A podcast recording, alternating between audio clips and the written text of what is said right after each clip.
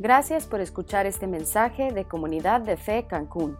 Si quieres saber más acerca de nuestra iglesia o donar a nuestros ministerios, ingresa a comunidaddefe.com.mx diagonal donativos. Hicieron recientemente un estudio en donde analizaban eh, las, las, razones que, que, le causan remordimiento a la gente, ¿no? las cosas que le causan remordimiento.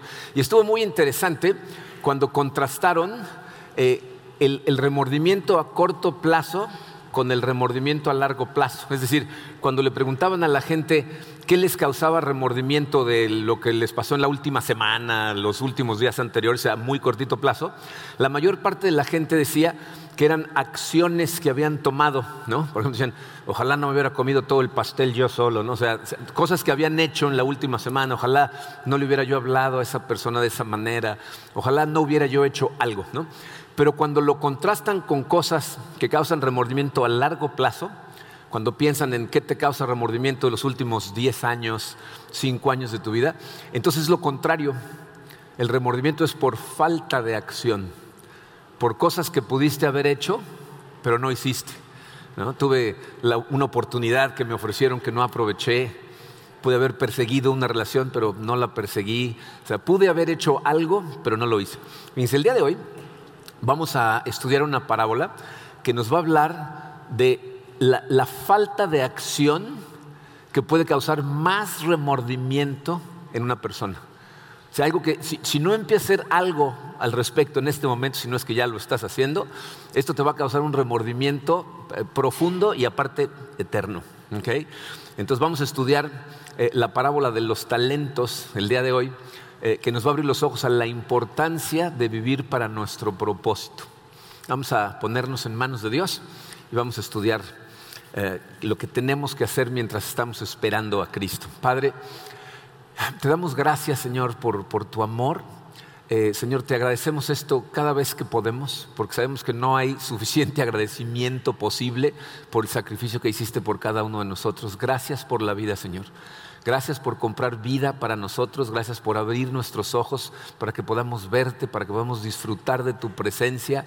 Y hoy, Señor, te pido en particular que nos permitas ver exactamente lo que estás esperando de nosotros, Padre, para que podamos vivir de esa manera, sentir el gozo que tu palabra nos dice que podemos sentir, darte gloria en todo lo que hacemos, Señor, y, al final... Eh, evitar ese remordimiento, al revés, disfrutar del gozo que tú tienes preparado para nosotros.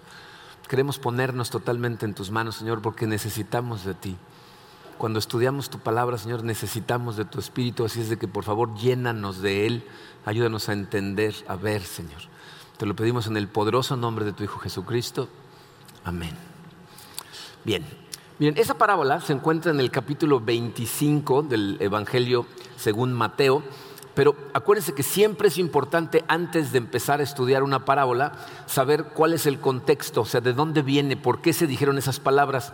Y para entender eh, en dónde inicia la conversación, esto de hecho empieza en el capítulo 24, un capítulo anterior. Al inicio del capítulo eh, nos cuenta eh, Mateo que van caminando Jesucristo con sus discípulos saliendo del templo y entonces Jesucristo les muestra el templo y les dice, un día, ven ese templo, bueno, pues no va a quedar piedra sobre piedra va a ser totalmente destruido. Y los discípulos interpretan eso como el final del mundo. Y entonces cuando están a solas con Jesucristo, ya en privado le preguntan, le dicen, oye, ¿cómo podemos saber cuándo eso va a pasar? ¿Qué señales nos puedes decir de, de, lo que va a suceder y cuándo va a suceder? ¿no? Entonces, ¿Nos puedes dar la fecha y de, ser posible la hora exacta? ¿no? Y entonces eh, Jesucristo lo que hace en el capítulo 24 es eh, darles un montón de señales, ¿no? Les dice, tengan, pongan atención para que nadie los engañe y les a decir diferentes señales. Pero en cuanto a la hora y el día, les dice, nadie sabe, nada más el Padre. O sea, ni siquiera los ángeles ni el Hijo mismo sabe cuándo va a suceder el fin de los tiempos. Y les dice estas palabras en Mateo 24, 44. Por eso también ustedes deben estar preparados, porque el Hijo del Hombre vendrá cuando menos lo esperen. Y después de decir esas palabras, va a empezar a contarles parábolas. ¿okay? Primero les va a hablar de una parábola que es conocida como la parábola de las diez vírgenes o de las diez jóvenes, en donde habla de diez mujeres que están esperando al novio. Y dice, cinco de ellas son muy prudentes porque tienen su lámpara, pero aparte tienen aceite para la lámpara. Y cinco de ellas son unas insensatas porque tienen la lámpara, pero no tienen aceite. O sea, como que tienen la esperanza de que el novio llegue de día y no necesiten la lámpara. Pero cuando están dormidas a medianoche, alguien les dice, creo que ahí viene el novio. Y entonces se levantan todas corriendo a preparar su lámpara para prenderla. Y las cinco insensatas se dan cuenta que no tienen aceite. Y entonces le dicen a las otras, nos regalan tantito. Y las otras dicen, no, si te damos del nuestro se nos acaba todas, vayan a comprar. Entonces salen corriendo las otras a comprar aceite. Y mientras están comprando, llega el novio. Entonces meten al salón del banquete las, cinco prudentes con el novio y el novio cierra la puerta. Y cuando llegan las cinco insensatas, tocan la puerta y él les dice, en verdad les digo que jamás las conocí. Y entonces Jesucristo les da otra vez el mismo mensaje a los discípulos. Dicen, por eso estén alerta, porque no saben ni el día ni la hora. Entonces, e, el mensaje que nos está dando es, Jesucristo va a regresar, va a regresar de repente, nadie sabe exactamente cuándo, y nosotros lo que tenemos que hacer es estar preparados. Pero ¿qué significa estar preparado? ¿Cómo nos preparamos para que cuando Jesucristo llegue, o sea, nosotros no estemos como las insensatas estas? Entonces les cuenta la parábola de los talentos, en donde lo que en pocas palabras nos va a enseñar es que tenemos que esperarlo trabajando porque nos está dejando una responsabilidad muy grande. Miren, esta parábola que está en el capítulo 25, versículos 14 al 30, la podemos dividir en tres secciones importantes. La podemos dividir en 35 secciones. ¿eh? Podríamos hacer una serie nada más de, este pasaje, pero vamos a dividirla en tres secciones. La primera le podemos llamar las posesiones de Dios. Las posesiones de, de Dios es el número uno ahí en su programa. Y esto empieza en el versículo 14. Jesucristo les dice, porque el reino de los cielos es como un hombre que al emprender un viaje llamó a sus siervos y les encomendó sus bienes. Y a uno le dio cinco talentos, a otro dos y a otro uno, a cada uno conforme a su capacidad y se fue de viaje. Noten primero que dice ahí, llamó a sus siervos es un sus de propiedad. Estos siervos son suyos. La palabra siervos ahí sí es doulos, que significa trabajador esclavo, una persona por la que él pagó para que sea de él y trabaje para él. Miren, esta parábola no va a tener ningún sentido para ti si no entiendes que eres de Jesús. Que si Jesús es tu Salvador, Él pagó por tu vida a un precio altísimo, como vimos la semana pasada, a costo de su propia vida. Eh, Pablo en 2 Corintios 5 nos dice que eh, Él murió por todos para que los que vivimos ya no vivamos para nosotros, sino para Él, para el que murió por nosotros y resucitó. Entonces, ¿quiénes son sus siervos? La gente que sabe que Cristo murió para pagar por nuestra vida. Esos son sus siervos. Pero también dice sus bienes. Es decir, todo lo que este Señor le va a dar a los siervos no es de los siervos, no se los está dando para ellos, es su fortuna. Miren, en esta parábola podemos ver rápidamente que este señor de la parábola es una persona muy rica. Para empezar, va a iniciar un, viaje que, como vamos a ver más adelante, resulta ser un viaje muy largo. En esa época, los, viajes tendían a ser larguísimos y cuando eran de ese largo, generalmente era gente de mucho dinero que iba en caravanas, con muchos sirvientes, con, gente que los cuidara en el camino. Pero piensen en lo que significan viajes largos. Fíjense, podemos ver un ejemplo con, a los que conocemos como los reyes magos, que ni eran reyes ni eran magos, no eran unos hombres sabios que venían del oriente, pero la Biblia, fíjense, si, leemos con calma lo que sucede ahí, estos hombres venían del oriente, se, cree que por donde ahorita está lo que es Irak, en Damasco, de Irak a Jerusalén hay 1025 kilómetros. Hoy en día, si tú te fueras manejando de Irak a Jerusalén, manejando harías más o menos como 12 horas esos hombres en esa época hicieron más de dos años. Entonces, cuando dicen un viaje largo, significa que se van por años. Ahora, evidentemente, si este hombre es una persona de mucho dinero en esa sociedad, quiere decir que es una persona que tiene muchos terrenos, ¿no? tiene animales, se va a ir por años y lo que está haciendo es dejar el trabajo que tiene que seguirse haciendo a ciertas personas. Porque los terrenos tienen que seguirse cultivando, tienen que seguirlos cosechando, tienen que guardar la cosecha, tienen que vender parte de la cosecha, tienen que cuidar los animales, asegurarse que las crías nazcan bien, asegurarse que crezcan, alimentarlas, vender algunas, quedarse con las más fuertes. O sea, hay mucho trabajo por hacer. Y entonces él llama a tres siervos de sus siervos de su confianza y lo que va a hacer es darles parte de su fortuna. Y miren, lo que les está dando a estos individuos es una fortuna, es un dineral. A nosotros nos suena poquito porque es un talento, dos talentos, cinco talentos. Pensamos que estamos hablando de monedas. Un talento no es una moneda, es una medida de peso. En la época, un talento era como una maceta pesadísima y cuando te iban a dar un talento de algo, ponían el talento en una balanza y del otro lado hasta que pesara lo mismo que el talento. Para que se den una idea de lo que valía, hay diferentes opiniones, si lees a diferentes comentaristas y expertos, pero casi todos están de acuerdo en que un talento era más o menos el salario de una persona durante entre 15 y 20 años. Una persona, ¿ok? Entonces, al que le dio uno, le dio más o menos 20 años de salario. Al que le dio dos, le dio 40 y al que le dio cinco, le dio 100 años de su salario. ¿Pero para qué? Para que lo pusieran a trabajar, para que siguieran con el trabajo de Él. Entonces, fíjense, lo que, lo que aprendemos hasta ahorita es esto. Eh, Dios es dueño de todo y nos provee para que lo pongamos a trabajar. O sea, Dios es el que nos provee de absolutamente todo y, y, nos lo da para que lo pongamos a trabajar. O sea, tenemos que entender que el hombre rico representa a Jesús, que se fue y va a regresar y sus siervos somos los que sabemos que Él murió por nosotros y estamos en el tiempo en donde lo estamos esperando. Entonces, ¿cómo deberíamos estar nosotros en modalidad de administradores? Porque nos confió una responsabilidad y nos dio talentos para hacerlo. Fíjate, esto lo que significa es que Dios te provee a ti de todo lo que necesitas para realizar lo que Él quiere que hagas. Él tiene un trabajo para ti y te da absolutamente todo lo que vas a necesitar y conforme vas siendo fiel a eso, te va dando más para que hagas lo que Él quería que hicieras. Entonces nunca podemos olvidar que Dios siempre provee. Y, miren, eh, si quieren ver un ejemplo vivo de cómo Dios ha ido proveyendo, eh, nada más volteen a su alrededor y vean en dónde estamos. Esta iglesia, empezamos el 28 de, de abril, que es dentro de dos semanas, la iglesia cumple 17 años de existir. Eh, cuando empezamos, un grupo pequeño de personas, la primera actividad que hicimos, donde invitamos a la iglesia a comer, ¿sabes cuántos fueron a comer? 30 personas, incluyendo niños. Empezamos un grupito de este tamaño y empezamos sin nada. No teníamos absolutamente nada con qué empezar. Entonces empezamos un trabajo que nosotros sabíamos que si Dios no intervenía iba a fracasar totalmente. Pero Él nos ha ido enseñando cómo a donde Él guía, Él provee. Todo el tiempo provee. Dice que le dio a uno cinco, a otro dos, a otro uno, y dice a cada uno conforme a su capacidad.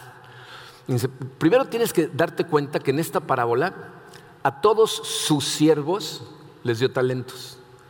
Esta no es una parábola de gente que recibió talentos comparada con gente a la que no le dio. Todo el mundo tiene talentos y aunque el de uno suena muy poquito, ya vimos que es un montón, pero no se refiere nada más a dinero. Talentos eh, se refiere a todo lo que Dios te da para hacer su trabajo. Entonces se refiere a tu intelecto, tus habilidades, tu capacidad de generar recursos, fíjate, las oportunidades que te ponen en el camino, la gente que pone alrededor, que a veces te abren esas puertas. Todo eso son talentos, no se refiere nada más a dinero. De hecho, fíjense, en base a esa parábola, nosotros hoy utilizamos esa palabra de otra manera. Cuando decimos es una persona muy talentosa, nos estamos refiriendo a esa palabra, Que, no es necesariamente peso o dinero. Ahora dice, a cada uno de acuerdo a su capacidad. Hay gente cuando lee eso, eh, se siente mal porque piensa que a lo mejor no tuvo los suficientes eh, eh, talentos, que Dios no piensa que es muy capaz, pero eso no es de lo que está hablando. Fíjate, capacidad se refiere a esto. Imagínate que tú estás en una empresa y, y, le platicas a un compañero de trabajo, un ejecutivo, estamos contratando a tal persona y te pregunta, ¿en qué capacidad? ¿Qué te está preguntando? ¿En dónde lo van a poner? ¿Qué es lo que va a hacer esta persona? Entonces, lo que está diciendo ahí es de acuerdo al plan, de acuerdo al propósito, de acuerdo a lo que Él quiere que hagas, te da los talentos que te da. Mucha gente, fíjense, su problema es que no le gustan los talentos que Dios le dio. Y lo que piensan es, ay, ojalá y tuviera el talento de aquel. No, si yo tan solo pudiera cantar como los que cantan aquí, o, tocar instrumentos, o hablar, ¿no? Si tuviera la capacidad de, no sé, ¿no? La inteligencia para hacer ciertas cosas. Tienes que entender esto, fíjate. Eh, los únicos talentos que tú puedes utilizar, los únicos, son los que Dios te dio. O sea, por más que trates de utilizar el talento del de al lado, si Dios no te dio ese talento, no va a funcionar. Dios te dio los talentos de acuerdo a su plan. Significa que tiene planes específicos para ti. Dice, mucha gente no usa sus talentos eh, eh, porque querían el de otro. Pero ¿saben qué harían si tuvieran los talentos del de al lado? Lo mismo que estás haciendo con los talentos que te dio ahorita. Si los estás utilizando, pues a lo mejor también los estarías utilizando. Si no los estás usando, estarías haciendo lo mismo. Porque te los dio para utilizarlos y la pregunta es si lo estás haciendo o no. Pero bien, lo maravilloso de esto es que cuando una persona usa sus talentos para la gloria de Dios, ese es el momento en que más disfrutas de lo que haces y cuando mejor te sale. Porque para eso te hizo, para eso te creó, para su plan. ¿Y saben qué es lo, increíble de esto?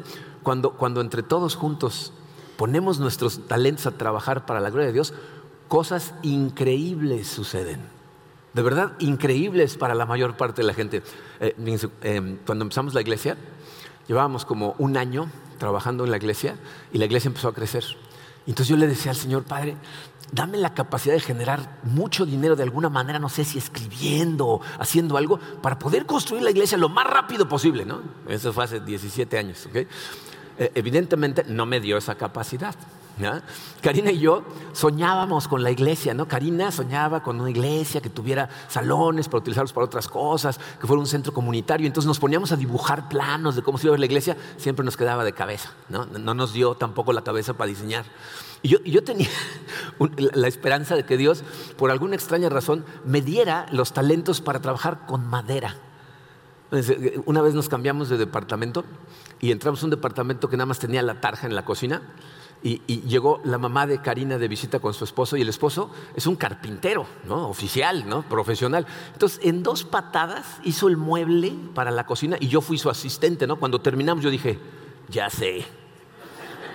Ya aprendí todo lo que hace falta aprender. ¿no? Como a los seis meses nos tuvimos que volver a cambiar y entramos a otro departamento sin mueble, pero ya no estaba la, mamá de visita y le dije Karina, yo lo hago. Y Karina, no, espérate, no, te vas a ver. ¿eh? Compré madera me puse a trabajar. Bueno, las puertas nunca cerraron, ¿no? Estaba chueco, se caían las cosas. Fue un fracaso. Por más que le pedí que me dejara trabajar con madera, no me dejó. Pero fíjense lo que hizo con nuestra iglesia. Empezó a traer gente ¿eh? a la iglesia que no nada más tenían la capacidad de generar mucho dinero, tenían el don de darlo porque ese es otro don. Y curiosamente la gente quiere el don de generar dinero, pero no se le ocurre pedir el don de dar. Porque parece no hace falta generar mucho dinero, simplemente hay que dar, ¿no? Pero trajo aquí gente que tenía ese llamado a administrar correctamente, a generar mucho dinero y luego a donarlo. Trajo a ingenieros que Karina y yo les pasábamos nuestros sueños del edificio y ellos lo plasmaban en planos. ¿no? Trajo a gente que sí sabe trabajar con madera. ¿Han visto todo lo que hay de madera en la iglesia? Esas cruces que ven subiendo las escaleras, eh, la, barra de la cafetería, la mesa de información, esa mesa de cero, el registro de los niños, todo eso fueron equipos de voluntarios trabajando con carpinteros voluntarios de nuestra iglesia, que Karina encontró ideas que buscaba por todos lados de otras iglesias, les pasaba la visión y ellos hicieron todo eso y lo subieron ahí. Ahora, entiende que eso mismo aplica para todas las áreas. ¿Para qué eres bueno?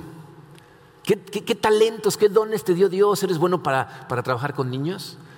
¿Para trabajar con jóvenes? ¿Para, el área técnica? ¿No? ¿Para, qué eres bueno?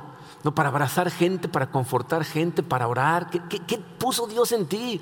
Porque cuando todos ponemos nuestros dones a trabajar para la gloria de Dios, el resultado son iglesias maravillosas que le dan gloria a Dios con lo que hacen. Pero por eso es tan importante que recuerdes primero quién te los dio, porque hay gente que tiene muy claritos sus dones, pero se siente la última coca en el estadio. ¿no? Siente que flotan porque tienen dones, porque se les olvida que no son de ellos, son cosas que Dios les dio para gloria de Dios. O acuérdate quién te los dio y para qué te los dio. O sea, ¿para qué te habrá dado los talentos que te dio? Que si te pones a pensar, ¿cuál es el trabajo que Jesucristo nos encargó hacer? ¿Qué nos dijo antes de irse? Hagan qué? Discípulos de todas las naciones. ¿No? Entonces, ¿cuál es el trabajo? Fíjate, ¿cuál es la posición, la posesión más valiosa que Dios nos dio? A su Hijo, el Evangelio. Y nuestro trabajo es diseminar el Evangelio, extender el reino de Dios a través del Evangelio de Cristo. Eso significa, si lo piensas, que toda la gente que viene consistentemente a esta iglesia tiene un montón de talentos. Porque cada vez que tú escuchas un mensaje, una predicación que viene de la Biblia, cada vez que vas a un grupo pequeño y hay un estudio bíblico, cada vez que lees tu Biblia en tu propio lenguaje y la entiendes, Dios te está dando talentos para hacer su chamba, que es diseminar ese conocimiento. Entonces, Dios cada vez te da más talentos para que hagas su trabajo. Vamos a ver qué pasa con estos individuos. Versículo 16 dice, el que había recibido los cinco talentos, enseguida fue y negoció con ellos y ganó otros cinco talentos. Asimismo, el que había recibido los dos talentos ganó otros dos. Noten ahí la, la, palabra enseguida, o sea, estos dos primeros de inmediato, dice, fueron y negociaron. Esa palabra en griego es ergasato. Ergos es la palabra, la raíz de la palabra trabajo. Ergasato significa literalmente poner a trabajar. O sea, estos dos primeros siervos fueron y pusieron a trabajar los talentos que Dios les dio de inmediato y lo que hicieron fue duplicar la inversión que su Señor había hecho en ellos. Pero el tercero dice el versículo 18, pero el que había recibido uno fue y cavó, en la tierra y escondió el dinero de sus señores. Este individuo literalmente fue un agujero en el piso y lo escondió. ¿Qué, se te ocurre que puede significar eso? Piénsalo, e, e, el señor este, el señor de, de la parábola, se fue por muchos años. Entonces, ¿qué significa? Que este individuo se sentó en una silla a ver la pared, porque no había tele en esa época, ¿no? Entonces se sentó a no hacer nada. O sea, evidentemente no es el caso, porque siguió viviendo por años. Eso significa, fíjense, que el Señor hizo lo que tenía que hacer para comer, para beber, para vestirse, para vivir, pero no hizo absolutamente nada en beneficio de su Señor. Vivió la vida para sí mismo y se olvidó de su Señor. Este es un llamado de atención para la gente que piensa que ser cristiano puede significar simplemente ser un espectador. O sea, cree que pueden simplemente venir y recibir y recibir y recibir talentos recibir información, recibir conocimiento, recibir gracia, y con eso tienen para la eternidad. Se equivocan. Y miren, yo sé que esto es un proceso para todos. O sea, hay mucha gente que cuando llega eh, por primera vez ni, ni, siquiera entiende de qué se trata eso, toma tiempo entender. Hay gente que llega muy herida y su corazón tarda tiempo en sanar, tarda tiempo en que se dan cuenta que sana más rápido cuando están sirviéndole a otras personas, pero es un proceso que toma tiempo. Pero les voy a decir lo que es un hecho. Cuando tú sigues caminando, avanzando, recibiendo, entendiendo cada vez más el Espíritu Santo hablándote al corazón, va a llegar un momento en donde te va a llamar a servir. Y en ese momento lo que tienes que hacer es actuar de inmediato. Dice, ¿por qué? Fíjense, porque la segunda sección, lo que viene a continuación, le llamamos el juicio de Dios. El juicio de Dios. El juicio de Dios empieza en el versículo 19 y dice así, después de mucho tiempo vino el Señor de aquellos siervos y arregló cuentas con ellos. Em, estoy convencido que una de las principales causas por las que la gente allá en el mundo vive despreocupada de Dios, porque la verdad, las cosas que pasan en este momento en el mundo, la forma en que la gente vive la vida, para mí es sorprendente.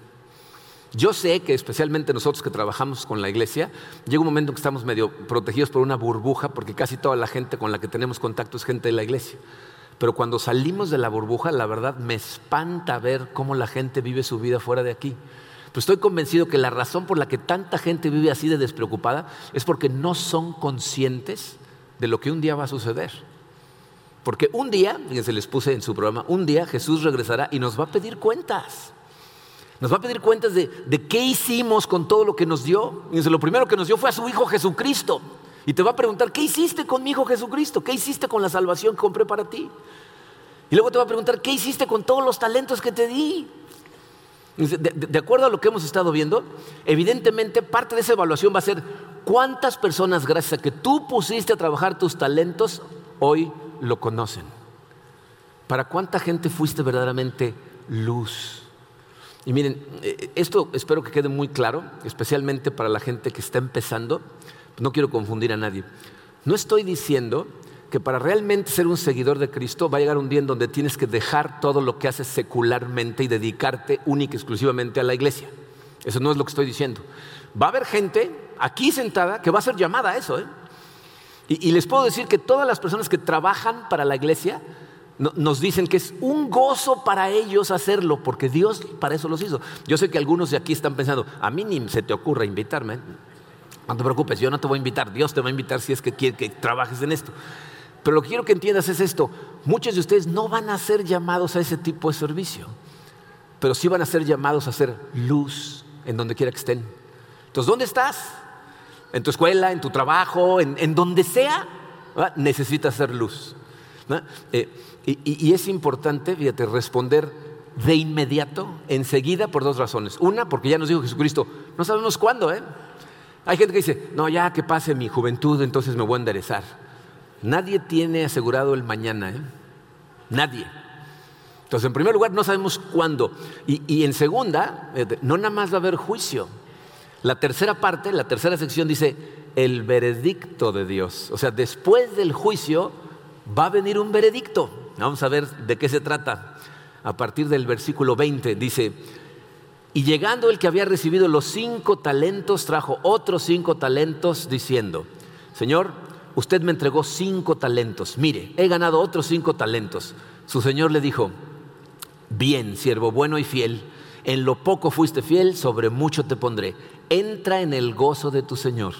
Llegando también el de los dos talentos, dijo, Señor, usted me entregó dos talentos, mire, he ganado otros dos talentos. Su señor le dijo, bien, siervo bueno y fiel, en lo poco fuiste fiel, sobre mucho te pondré. Entra en el gozo de tu señor.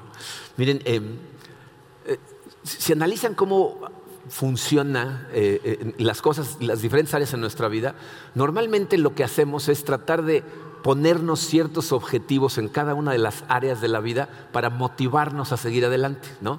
En la escuela, por ejemplo, pues la gente está motivada con graduarse ¿no? para, para salir al mundo del trabajo.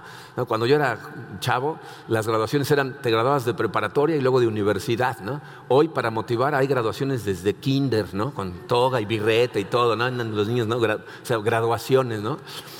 También fui parte del mundo de los, de los scouts. No, yo fui Boy Scout muchos años, eh, eh, no sé si conocen cómo funciona ese mundo, pero empiezas como lobato, ¿no? y haces tu promesa, y entonces vas a pasar a los Scouts, ¿no? y cuando cumples 12 años pasas a los Scouts, y te, haces tercera clase, segunda clase, primera clase, y vas a pasar a Robert, que es ya los mayores de 18 años. Y fíjense, para los Robert Scouts eh, hay una ceremonia de iniciación que es secreta, que solamente las personas que llegan a Robert saben lo que pasa en esa ceremonia. Bueno, bien. No hay ceremonia alguna que exista en este planeta que se vaya a parecer ni remotamente a lo que tú y yo vamos a recibir cuando lleguemos al cielo. O sea, nada de lo que hagas aquí o de lo que te imagines que puede ser se va a comparar. La Biblia dice, ningún ojo ha visto, ningún oído ha escuchado, ninguna mente se ha imaginado lo que Dios tiene preparado para los que lo aman las palabras más hermosas que puedes escuchar en la historia de tu eternidad son estas. Bien hecho, siervo, bueno y fiel, en lo poco fuiste fiel, sobre mucho te pondré. Entra en el gozo de tu Señor. hay, cosas muy interesantes en esa frase. Para empezar, quiero que noten cuál es la cualidad que Dios más alaba en sus siervos. ¿Se fijaron cuál es? La fidelidad. Le dice, siervo bueno y fiel, fuiste fiel en lo poco y ahora te voy a dar mucho, ¿no? Otra cosa que necesitas notar es que les dice, en lo poco. A uno de ellos le dio 100 años de salario, le dice, en lo poco. O sea, que está diciendo es todo lo que puedas hacer aquí en la tierra, no importa cuánto juntes, cuánto ganes, ¿no? cuánto acapares, no es nada comparado con lo que vas a disfrutar en el cielo. Dice, en lo poco. Y luego dice, sobre mucho te pondré. esto saben que ese es un vistazo al cielo. Mucha gente se pregunta, ¿qué va a pasar en la eternidad? ¿Qué vamos a hacer? ¿no? ¿Cómo vamos a vivir la eternidad? Porque no sé ustedes, ¿no? pero para mí la idea de andar en pañales tocando arpas entre las nubes no es, no es el cielo. No, me suena algo muy entretenido. Pero aquí lo que está diciendo es, fíjate, dice, te puse pocas responsabilidades aquí en la tierra y porque fuiste fiel en ellas, ahora acá te voy a dar muchas responsabilidades. Sobre mucho te voy a poner. Y para los que están pensando, o sea que también allá vamos a trabajar, ¿no? Entiende que dice, entra en el gozo de tu Señor. O sea, fíjate, e, esto significa, la gente que trabaja para el Señor aquí en la tierra, ¿saben por qué lo hace? Porque gozamos haciéndolo. Y vivimos en un mundo imperfecto. Entonces imagínate el gozo que vamos a tener al utilizar más talentos que nos va a dar en un mundo perfecto. Ese va a ser el gozo que vamos a disfrutar por la eternidad. Y toma en cuenta, fíjate que se fijaron que las dos, a los dos siervos les dijo exactamente lo mismo. A los primeros dos les dijo las mismas palabras. O sea, esto no tiene que ver con cuántos talentos te dio y cuánto diste como retorno. Tiene que ver con si lo pusiste a trabajar. Y entonces entras al gozo de tu Señor. Pero el tercer siervo no hace eso. Dice el versículo 24, pero llegando también el que había recibido un talento, dijo, Señor, yo sabía que usted es un hombre duro, que ciega donde no sembró y recoge donde no esparcido, y tuve miedo. Y fui y escondí su talento en la tierra. Mire, aquí tiene lo que es suyo. Pero su señor le dijo, siervo malo y perezoso. ¿Sabías que ciego donde no sembré y que recojo donde no esparcí? Debías entonces haber puesto mi dinero en el banco y al llegar yo hubiera recibido mi dinero con intereses. Fíjese, las palabras de este tercer siervo nos dan a entender claramente que no conoce a su Señor. O sea, no lo ve como realmente es. Le dice, usted ciega donde no sembró, recoge donde no ha esparcido. ¿No le dio a él también un talento? ¿No le dio la libertad para ponerlo a trabajar? O sea, no le dio exactamente las mismas oportunidades que a los otros dos, pero este no lo ve de esta manera. Y me parece muy interesante que Jesús utiliza las palabras sembrar y esparcir. Porque es una referencia a la parábola del sembrador. Dice, no, no, no esparcí, no sembré, no, no te di mi palabra. Pero aún así, este individuo le dice, usted es un hombre escleros, o sea, un hombre endurecido. Y entonces le inventa una excusa, le dice, y tuve miedo. Por eso lo enterré. Esta es una excusa, y, y ahorita vamos a ver cómo Dios lo va a confrontar después con esa excusa. Pero, pero lo que me parece sorprendente es que el Señor de la parábola no lo contradice.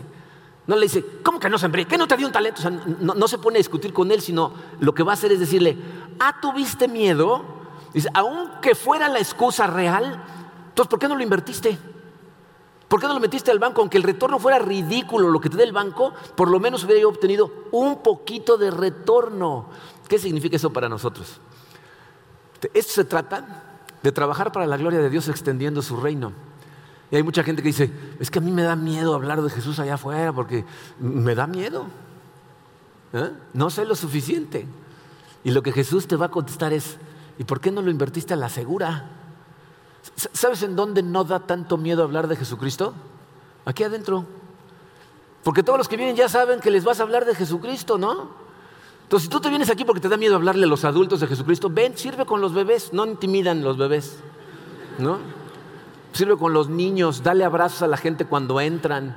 Si tú vienes aquí a invertir tus talentos, las posibilidades de que tú conviertas aquí a una persona que nunca había oído hablar de Jesús son muy poquitas, pero existen. Y vas a estar invirtiendo a la segura. Pero este individuo está mintiendo. La verdadera razón no es miedo, porque fíjate cómo le contesta el Señor, le dice, siervo malo y perezoso.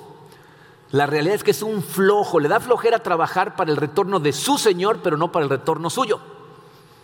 Le da flojera servir a otra persona. Y miren, hay mucha gente que le sorprende la causa del enojo de Jesucristo. Porque si lo piensan, aunque no es la realidad, parece que este Señor no hizo nada malo. ¿No? Entonces, no está enojado porque hizo algo malo, sino porque no hizo nada porque no se movió, porque no trabajó. Pero les voy a decir qué es lo que nos está enseñando Jesucristo. La pereza espiritual es un pecado muy serio. E, el ser flojo espiritualmente hablando, de hecho, fíjense, los, padres de la iglesia catalogaron a la pereza como un pecado capital. Eh, hay gente que confunde el, concepto de pecados capitales, piensan que son los peores pecados, ¿no? Todos los pecados son iguales. Los pecados capitales se llaman así porque son los que producen otros pecados, como la envidia, por ejemplo, causa otros pecados, la, pereza causa otros pecados. Pero lo que más les sorprende es lo que le sucede al tercer siervo. En ese versículo 28 dice, por tanto, quítenle el talento y dénselo al que tiene los diez talentos, porque a todo el que tiene, más se le dará y tendrá en abundancia, pero al que no tiene, aún lo que tiene se le quitará. Y al siervo inútil, échenlo en las tinieblas de afuera, ahí será el llanto y el crujir de dientes. E, échenlo en las tinieblas de afuera es una referencia al infierno, al castigo eterno. Y, dense cuenta que lo primero que nos está explicando ahí Jesucristo es qué es lo más terrible acerca de ese lugar. No son los símbolos de fuego y de tortura, sino la falta de luz. Dice, échenlo a las tinieblas, el lugar en donde Dios no va a estar presente, la luz de Dios no va a estar presente, todo, va a estar privado, fíjate, de todas las cosas que causan gozo, que causan paz, que causan descanso. Ese es Dios en tu vida. Y, este individuo se la va a pasar en un lugar en donde va a haber llanto y crujir de dientes porque Dios no va a estar ahí. y, les voy a decir por qué este pasaje confunde a mucha gente. Porque parece que lo que está diciendo ahí Jesucristo es, si no trabajaste, si no hiciste ciertas obras, entonces te vas a ir al infierno. Entonces la gente lee eso y dice, ¿pero qué lo quedamos en que es por fe? E, efectivamente, o sea, evidentemente por todos lados en la Biblia nos dicen esto no es por obras para que nadie se jacte, es por gracia a través de tu fe. Tu salvación no la puedes ganar haciendo algo, pero te voy a decir cuál es la imagen que Jesucristo está pintando claramente para que no nos equivoquemos. Lo que nos está diciendo es, es imposible que exista un corazón regenerado que no se revela a través de un amor que se desborda por los demás, que tiene obras que producen resultados. Entonces es imposible que tengas un corazón regenerado y no te estés muriendo de ganas por pasárselo a otras personas. Fíjate, cuando le dice al que tiene se le dará más y al que no tiene, aún lo que tiene se le quitará. ¿De qué está hablando? Al que tiene qué. ¿Qué tienen los dos primeros que el segundo no tiene? Un retorno por sus obras. No, ellos se nota en su, vida, en su corazón, porque hay retorno por lo que hacen. Eso es lo que la, Biblia llama frutos. La gente que da fruto, cuando la, cuando, cuando la, Biblia habla de frutos, ahorita lo vamos a ver, pero fíjense, eh, el tercer siervo es una persona que constantemente viene y recibe y recibe y recibe, pero como no hay una regeneración real, nunca da frutos. E, e, en el capítulo 7 de Mateo, Jesucristo le está diciendo a sus discípulos, es imposible que un buen árbol dé malos frutos o que un mal árbol dé buenos frutos. Y luego dice estas palabras, Mateo 7, versículos 19 y 20. Todo árbol que no da buen fruto se corta y se arroja al fuego. Así que por sus frutos los conocerán. Por, sus frutos te vas a dar cuenta de lo que hay realmente en su corazón. Entonces, ¿qué nos está diciendo Jesucristo? En base a los frutos que demos tendremos consecuencias, porque los frutos son el resultado de lo que realmente está pasando en tu corazón. la Biblia cuando, cuando habla de frutos eh, se refiere a dos cosas. Fruto del Espíritu es la transformación que sucede en el corazón de una persona que lo empieza a, hacer vivir la vida con amor, con gozo, con paz, paciencia, amabilidad, bondad, fidelidad, humildad y dominio propio. El fruto del Espíritu, si quieren encontrarlo, está en Gálatas 5, 22 y 23, pero nos está hablando de una transformación en el corazón eh, en donde una persona vive con amor aún hacia la gente que no se lo merece. Viven con gozo aún en medio de circunstancias complicadas. Viven en paz aún en medio de la turbulencia de la tormenta. Viven con paciencia aunque estén en la fila de Banamex. ¿no? O sea, son, gente que su corazón empieza a transformarse de una manera que la gente alrededor lo nota. Entonces, cuando la gente que te conocía antes y de repente te ve después y empieza a ver que tú vives la vida de otra manera, eso les causa duda, les causa curiosidad, se acercan y, quieren saber qué pasó en tu vida. O sea, estás brillando con la luz de Dios al grado que una persona dice, ¿qué te pasó? Y entonces tú le dices, es Dios en mi vida, mira, te invito, ven, escucha, te, te, cuento. Y entonces esa persona tiene oportunidad de escuchar el Evangelio de Cristo y de ser también salvado por Cristo. Ese es el otro tipo de fruto. Uno es el que se da en tu corazón y otro es el que produces en la vida de la gente a tu alrededor cuando la luz de Dios brilla en ti. Entonces la pregunta para ti es, ¿estás experimentando eso? O sea, ¿estás sintiendo el llamado de Dios a trabajar y lo estás siguiendo? ¿Te, estás dejando llevar por Él? son, conscientes de las miles de formas en que sus talentos pueden ser utilizados y, y muchas de ellas son inversiones a la segura, en donde va a haber un retorno y tú... Fíjense, hace dos domingos se acercó Miguel, esposo de Fabiana. Ellos dos son líderes del ministerio de visitas al, cerezo, a la prisión. Y Miguel se acercó y me, dio este billete de 50 pesos. Se acercó y me dijo, así, me puso la mano. Yo le dije, ¿qué onda? Y me dijo, esa misma cara puse yo. Le digo, ¿cuándo qué? ¿No? O sea, explícame.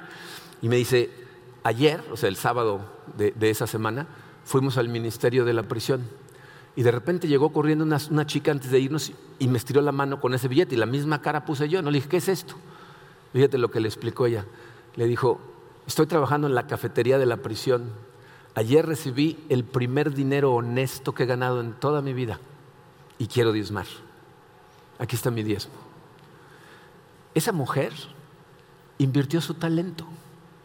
Le dijo, llévalo a la iglesia. Esta inversión va a dar un retorno aquí en la iglesia. Gente que se salve en esta iglesia va a ser reconocida como parte de la labor que una mujer que está en la cárcel hizo utilizando sus talentos. ¿Te das cuenta de la cantidad de cosas que puedes hacer que, ella a lo mejor nunca va a ver qué pasó con, con su talento, con lo que ella contribuyó? Pero en el cielo están al pendiente. Entonces, ¿qué estás haciendo con tu vida? ¿Estás verdaderamente viviendo para la gloria de Dios o nada más estás utilizando los talentos del Señor para tu gloria, para tu beneficio? Eh, leí muchos comentaristas de este pasaje esta semana y uno de ellos, ¿saben cómo le llama al infierno? Le llama el lugar de remordimiento eterno. ¿Se acuerdan lo que hablamos al principio? La causa principal de remordimiento de la gente es la falta de acción y va a haber gente que va a pasar la eternidad arrepintiéndose de su falta de acción. Yo sé que algunos de ustedes están preguntando, ¿por qué predicó esto tan contentito que venía hoy, no? Miren, les voy a decir por qué. Porque si tú estás sentado en esta sala o estás escuchando este mensaje en algún lugar del mundo donde llegan estos mensajes, significa que estás vivo y todavía estás a tiempo. Tienes oportunidad, pero tienes que actuar inmediatamente porque no sabemos cuándo va a regresar. A lo mejor hoy en la noche, no sabemos. Pero la gente se confía porque dice, nada, ¿qué va a regresar en la noche? Un día va a agarrar a una generación por sorpresa. Pero si tú estás en este momento vivo, estás a tiempo. Y mi oración, para todos los que estamos oyendo estas palabras, es que para todos nosotros se convierta en una realidad que cuando lleguemos ahí escuchemos esas hermosas palabras. Bien hecho, siervo fiel.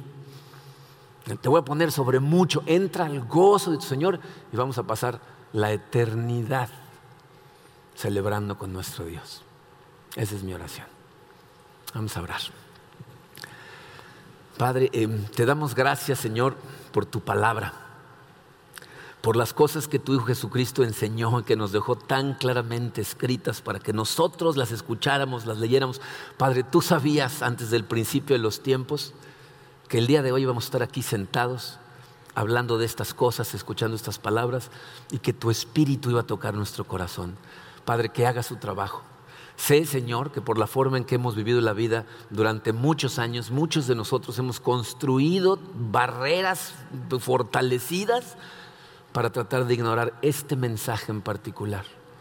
Te pido, Señor, que el día de hoy tu Santo Espíritu entre como una fuerza poderosa y destruya cualquier tipo de obstáculo y nos permita verte por el amoroso Padre que eres que nos estás llamando a ti.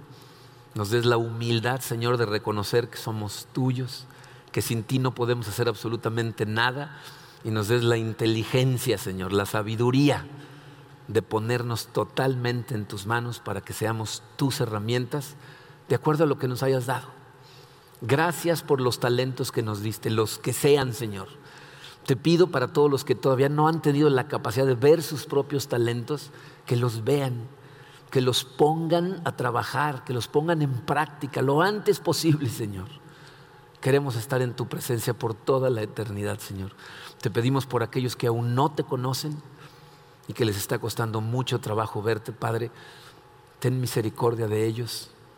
Abre sus ojos, toca sus corazones y llámalos a ti. Gracias por tu amor, Señor. Te agradecemos en el poderoso nombre de tu Hijo Jesucristo. Amén.